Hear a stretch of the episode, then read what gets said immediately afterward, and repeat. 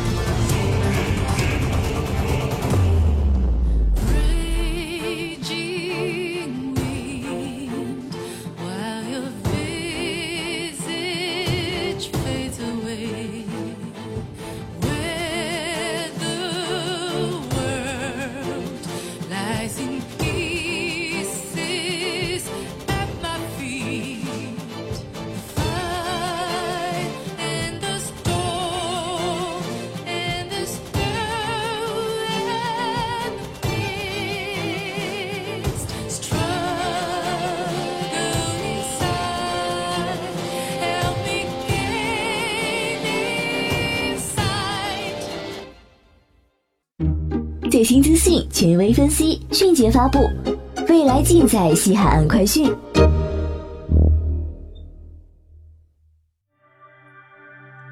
随着 DNF 十周年的日益临近，越来越多的周年庆版本内容已经逐渐登陆了天空之城服务器。除了先前在上一期西海岸快讯中提到的枪剑士新职业和正在灰度测试的国服专属超时空之战团本外，近日，天空之城服务器又进行了更新。还记得上期西海岸快讯最后展示的那套十周年特殊装备三件套吗？对应的活动也已经上线了测试服。类似之前的周年活动一样，周年庆会有各种渠道获取到周年硬币，然后用周年硬币兑换小伙伴们想要的奖励。之前一直有小伙伴们说，原来周年送的首饰套装属性已经落后，原来最有吸引力的周年首的黄字。现在只要花三天不到做一个一技手就能满足，所以今年的周年纪念装备的部位就变成了特殊装备三件套。奖励列表里除了十周年特殊装备三件套之外，还有一个小伙伴们肯定很陌生的道具，那个十周年武器装扮自选礼盒。这个十周年武器装扮自选礼盒可不得了，里面可以自选几乎所有职业的绝版武器的武器装扮。之前就有一个小伙伴一直和我说，巨龙武器帅的不行，但是当时忘了兑换，直接下架了，非常后悔。现在就给你一个圆梦的机会了。除此之外，在五月二十四日之前创建的角色，在十周年期间可以领到一份大礼。这里肯定有小伙伴们不屑一顾，什么破烂大礼啊，升级券啊，圣物啊，都是垃圾啊。其实这个升级券是可以从五十级。直升到八十五级的，也就是说，小伙伴们如果有什么不太想练级的小号，可以用升级券直接听就上去了哟。当然，这次的新职业是不能使用这个东西的。再者就是回忆之前的塞利亚房间，原先的塞利亚房间纷纷登场，总让这里相当当年周年庆紧张站街的情景。不过这次十周年，值得一提的是，每次进入塞利亚房间，BGM 都会变成生日快乐歌。十年树木，人生又能有几个十年呢？在听到歌声的时候，其实我的心里是五味杂陈的。言归正传，虽然是一个给大家追忆的活动，但是依旧是有一些奖励的。其中十周年诚挚回馈礼盒打开后，可以在两个神秘而且非常厉害的石头中选择获取一个，分别对应深渊史诗碎片加一和退出地下城不会虚弱。如果小伙伴们的深渊还没有毕业的话，这个石头对于小伙伴们是一个很好的机会啊！至于这个石头的持续时间是三十天，只有打开获得之后才会计算剩余时间。这几件古老的装备是不是让勇士们不禁的想起了当年呢？与去年类似，今年游戏里依旧添加了腾讯携手 Nippo 给小伙伴们带来感谢和福利的这么一个活动。其中，开发团队也就是 Nippo 这边的谢礼打开后，可以获得十个开发团队的石头爷爷，一个开发团队相册，一个开发团队卡包，十个十周年黄金纪念币和一个十周年诚挚回馈礼盒。而腾讯运营团队的谢礼打开之后，可以获得十个运营团队的企鹅玩偶。一个运营团队相册，一个运营团队卡包，十个十周年黄金纪念币和一个十周年诚挚回馈礼盒。当所有的格子全部填满以后，可以获得一份开发团队和运营团队共同的谢礼，包含一个十周年纪念称号，一个十周年诚挚回馈礼盒和一个神秘的敬请期待奖品。此外，还上线了十周年拼图的活动，在拼图活动中可以获得十周年纪念金币和改名卡哟。当然。罚站的活动是肯定不能少的。这次罚站的最终奖励可是一把九十级的史诗武器。即便在九零版本已经开放一年多的今天，即便是拥有制作史诗系统，一把九零级的史诗武器依旧是很多小伙伴们的追求。每日奖励是一天的王者契约，五个雷米原著，一张深渊派对通行证和一张魔界裂缝通行证。此外，累积奖励除了九零 SS 罐子外，还有黄金调整箱、十周年武器装扮自选礼盒、十周年纪念披风和十周年诚挚回馈礼盒等等。最后要给小伙伴们介绍的就是诚意满满的新职业——枪剑士的预约活动。首先，这次的枪剑士预约活动可以预约四个角色，预约活动的时间也是从六月十九号到八月十六号，长达两个月。除了常规的预约奖励外，这次枪剑士的预约在八十七级还赠送一张魔界深渊的任务完成券，让小伙伴们在八十七级就可以开始摸时空广场深渊，早日毕业。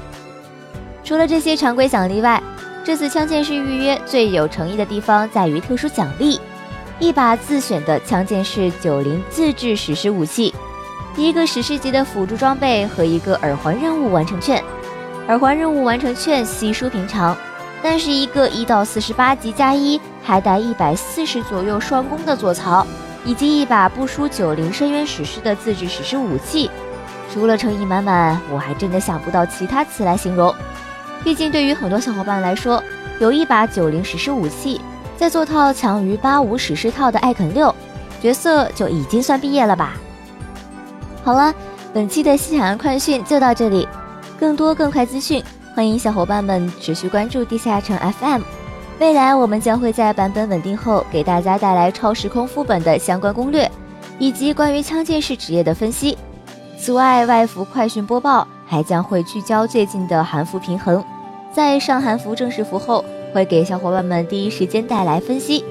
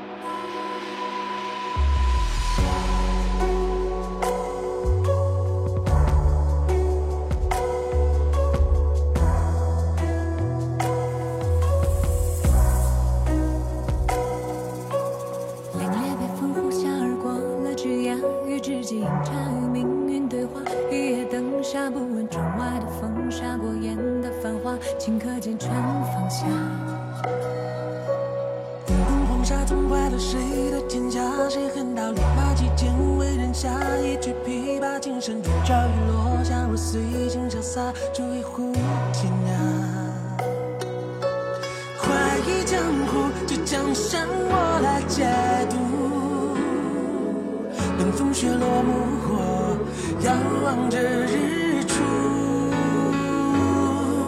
红尘啊，一梦；沧桑啊，一书。生死啊一幕，爱恨啊一步，我畅快淋漓横渡，活得清楚。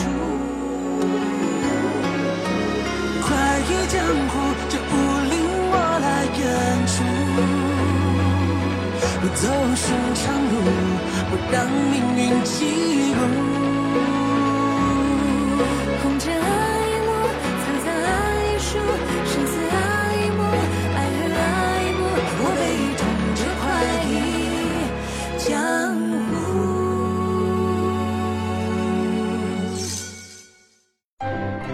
重塑背景故事，网罗热门话题，阿拉德故事部，带您走进更加欢乐的阿拉德大陆。大家好，欢迎来到阿拉德故事部。今天要给我们的女巫小姐姐相亲了。四个圣职者小姐姐，我比较喜欢的还是女巫。那奶妈是一副神圣不可侵犯的样子，团长整天见到情侣就烧呀烧呀，让人不敢靠近。这司仪保不准哪天就把我生吞活剥了，还是女巫好，光听配音就感觉非常元气，漫画里也是非常可爱，可以说是四职业中唯一比较像正常人的性格吧。除了这些，我还比较喜欢的就是怕受伤这个设定，这样才像少女嘛。你看那些天天拿着刀枪棍棒往上抡的，哪里像女角色了？由于汉语的博大精深，女巫一出来也是被迫害了，原画又那么好看。被大大们争相创作，古巫怎么能叫巫女呢？圣职者小姐姐有着强大的自产自销能力，光职业内部就能玩排列组合。咱们就先讲第一位奶妈。要说这奶妈也没啥可说的了，每次组 CP 都会出场，还有什么可介绍的？不过特殊在巫女这边，如果有人在巫女面前受伤，他们也是可以救助的。巫女也拥有一些基础治愈的神圣之力。这就有的玩了，来来来，奶妈巫女都过来，今天我就教你们左右护奶之术。不过还有一点可以佐证，他俩是一路货色。看看这俩人的原话吧，奶妈巫女，你们穿着都可是露着大白腿的呀，觉醒为什么要跳起来呢？为什么呢？不怕走光吗？不过大家就不要在游戏里尝试看他们的情况了，我只是趴在正底下才看到，大家觉醒的时候正面是看不到的。哦，对了。奶妈还为巫女喝过饮料呢。第二位团长，哦，团长拿着火把过来，巫女好像早就感觉事情不妙，逃掉了。嗯，那就算了。第三位四姨，要说四姨呀，嗯，真是身世凄惨。看着设定好魅惑，实际上四姨是四个小姐姐中最伟大的了。具体咱们会在后面四姨的那期介绍。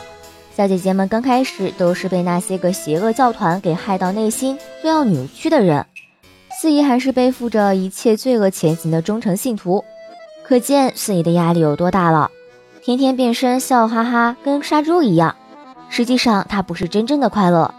而我们的巫女作为四人中唯一设定活泼开朗的角色，不正好和四姨性格互补吗？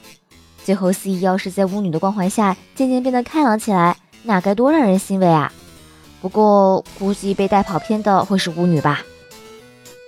第四位驱魔师，好久没有讲小故事了，今天讲的仍然是 D N F 故事部中夏彻诺布惠斯写的故事，名字叫做驱魔化龙。说有一个驱魔师非常喜欢龙，画龙画的也非常好。一天，驱魔师来到了虚祖游玩，那里的巫女们听闻这个驱魔师非常会画龙，就想让他画几条龙在庙墙上。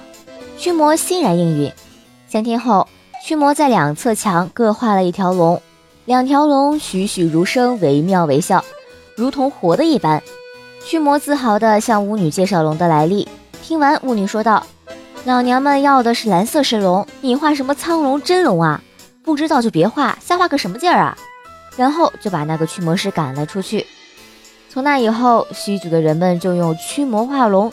来形容那些不懂女孩子的心而注定孤独一生的男人，各位勇士们可要引以为戒呀！小姐姐们可以组的还有很多，比如在同一世界观的战斗法师。而我的意思是，是他们可以讨论下七龙珠归谁，是布尔玛还是弗利萨？无奈我都有点不舍得把舞女继续往外送了。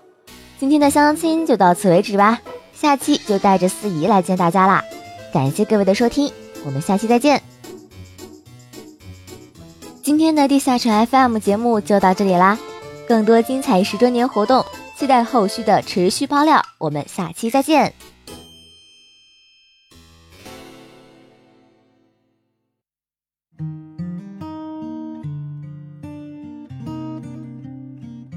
再见昨天来不及说的告别留在了某一天是最大的亏欠和昨天说再见挥一挥手说再见十七岁那一年一转眼从指尖溜走消失不见。